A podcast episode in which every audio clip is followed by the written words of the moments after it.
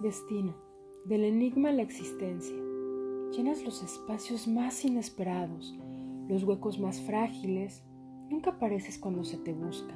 Te camuflajeas entre las calles, en el ruido vehicular, en las campanas que colisionan en la capilla del lugar.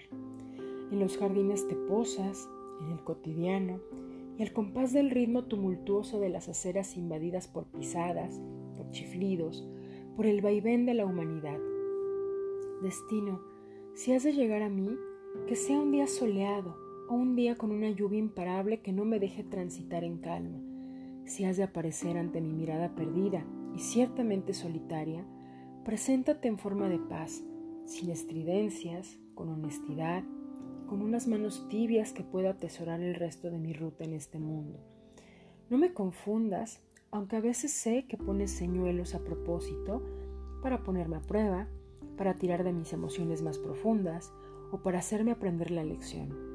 Si vas a aparecer, pero solo entonces, tira la primera piedra, prende la luz roja que anuncia tu llegada, para el tráfico, haz palpitar mi corazón en sintonía con mi razón y déjame caer en tus brazos como aquel que se deja abandonar en tu magnífico esplendor.